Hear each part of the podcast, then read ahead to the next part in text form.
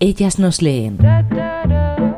Un espacio donde las historias sáficas cobran vida en las voces de sus autoras. Hola, soy Clara Asunción García y siempre digo que soy escritora porque no puedo remediarlo, es así de simple. Si me das un puñado de palabras, te devuelvo un mundo y si me das un libro, una cerveza y el Mediterráneo, soy feliz. Eso también es así de simple. Navego por todo tipo de géneros, desde el romántico con toques de intriga de como hago entre mis dedos, el thriller romántico erótico detrás la coraza y la perfección del silencio, el híbrido de Hard Boiler and Spicia on de la serie de Kate Mains, con las novelas publicadas hasta el momento del primer caso de Kate Mains y los libros del destino, hasta el drama intimista de Elisa frente al mar, que ha sido publicada en Francia con el título de Face a la mer. Tenéis más información sobre mí y mi obra en mi web www.clarasunciongarcía.es. Lo que os voy a leer es un fragmento de mi novela Como agua entre mis dedos, una intriga romántica que habla sobre el peso del pasado, la búsqueda del perdón y las segundas oportunidades, y que se constituye en un canto al poder del amor, la familia y la amistad. El primer capítulo lleva por título Hostia puta la castán, y es este.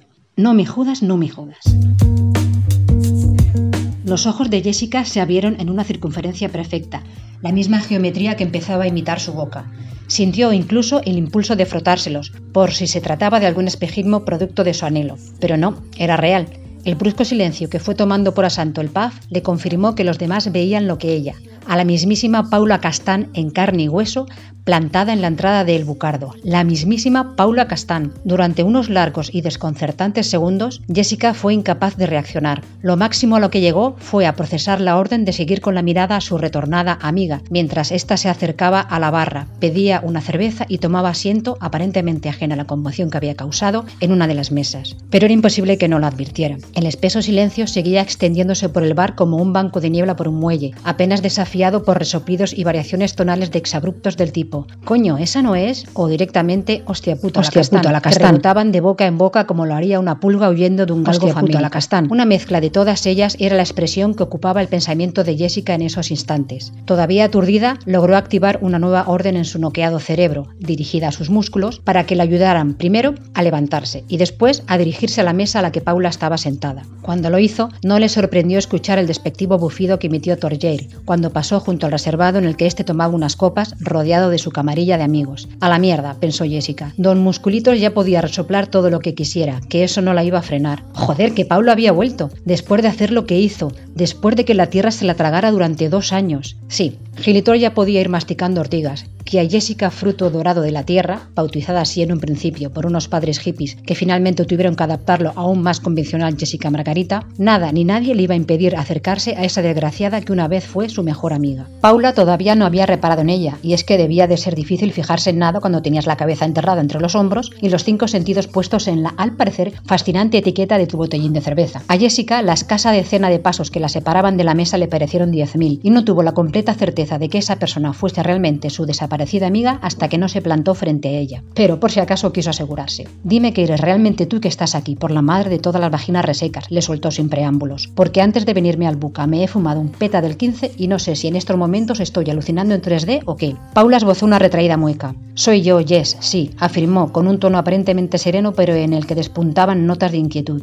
Jessica se dejó caer a plomo sobre una de las sillas. Las trenzas color fucsia que pendían a cada lado de su cabeza y la docena de tintineantes pulseras y abalorios que engalanaban sus brazos se balancearon al unísono. Benditas sean todas las perras del infierno, resopló. Durante unos instantes no hizo ni dijo nada más allá de un exhaustivo escaneo de Paula. Los dos años de autoexilio no parecían haber cambiado demasiado a esta, que seguía vistiendo fiel a su estilo pantalón vaquero, botas de piel, camisa de manga corta y el labris de plata colgado al cuello. Había una novedad y era un pequeño tatuaje en el dorso de su mano izquierda, en el arco de piel entre el pulgar y el índice, una estrella de cinco puntas encerrada en un círculo. Por lo demás, estaba igual, o casi. El pelo corto y ondulado, que Jessica recordaba negro como la brea, estaba ahora surcado de alguna que otra franja blanca.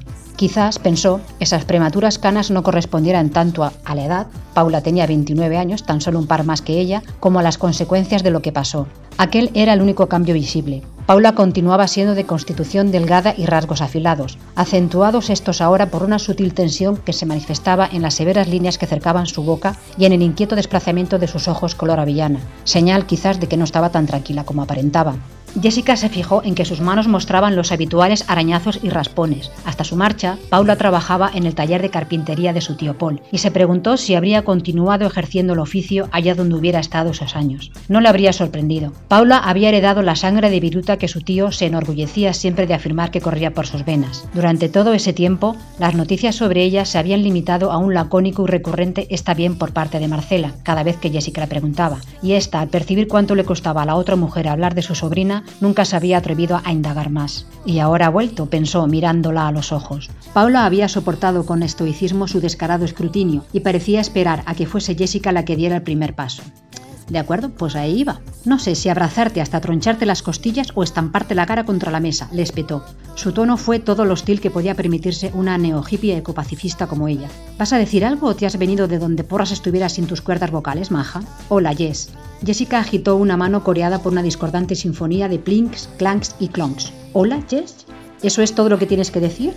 Reapareces después de dos años sin decir ni mu y solo se te ocurre eso, la boca de Jessica se convirtió en un incisivo estilete perfilado de rosa. Eres una pedazo de cabrona que no merecería reencarnarse más allá de en un miserable bote de detergente, ¿te enteras? Siseó, inclinándose hacia ella. En uno de oferta, además. Reventarte los huesos es lo más delicado que se me ocurre hacerte. Y eso está jorobando la puñetera estabilidad de mis puñeteros chakras. Lo siento, lo sientes, ya. Pues me alegro de que los marcianitos que te abdujeron no te licuaran la sesera durante sus experimentos y que sigas siendo tan funcional. Clavó sobre ella una severa mirada. Porque eso fue lo que te pasó, ¿verdad? Se te llevaron los primos de ET. Esos pequeños cabezudos barrigones te cogieron y te transportaron en su nave hasta... Los ojos de Jessica se convirtieron en dos estrechos surcos. ¿Hasta dónde, Buddy Woodpecker?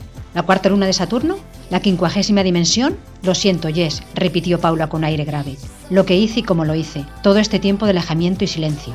No sé ni por dónde empezar. ¿Qué tal por el final del capítulo anterior? Como los culebrones. Jessica dibujó un rectángulo en el aire.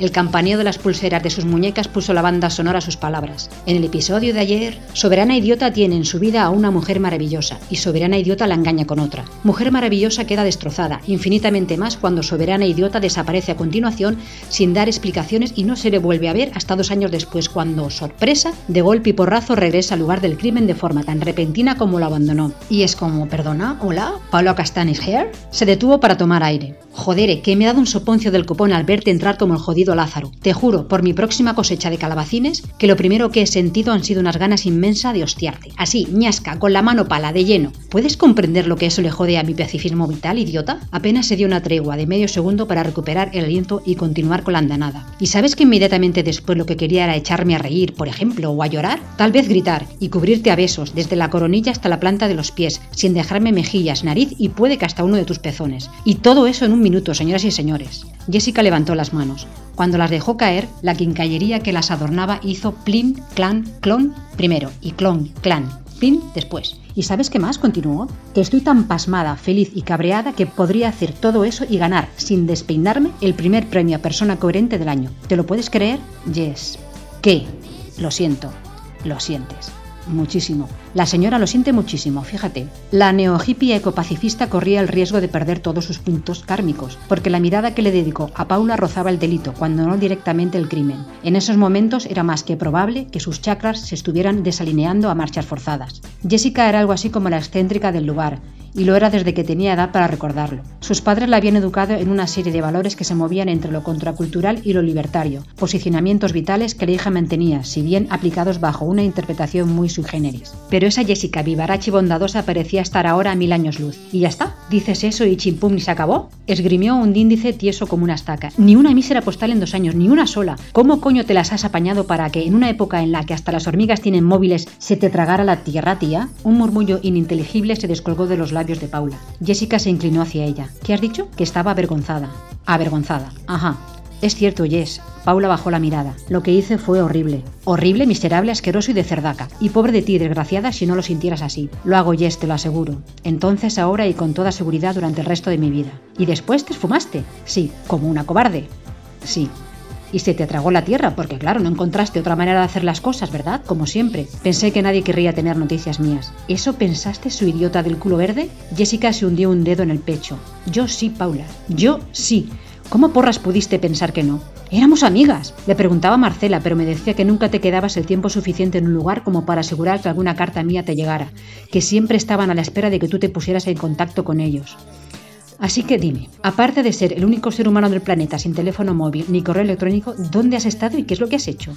Huir de mí misma, Jess, musitó Paula, seria, de lo que había dentro de mí.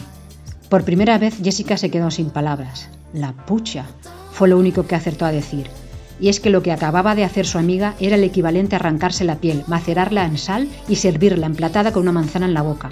Paula siempre huyó de todo lo que implicara una mínima exposición emocional. Si hasta había que esperar a que estuviera inconsciente para abrazarla, por favor. Y aunque esto último fuese un poco exagerado, Jessica podría jurar que de los labios de la carpintera apenas salió nunca nada que sugiriese que en su pecho germinara nada más allá de una plantación de cardos borriqueros. Que lo intuyera ser una cosa, que la propia Paula lo dejara entrever otra, pero lo de ahora era simplemente inédito.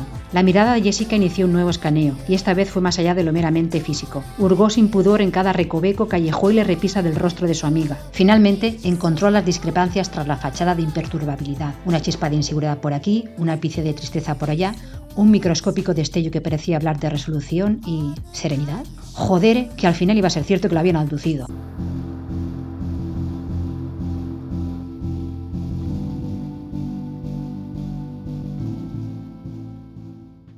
Ellas nos leen.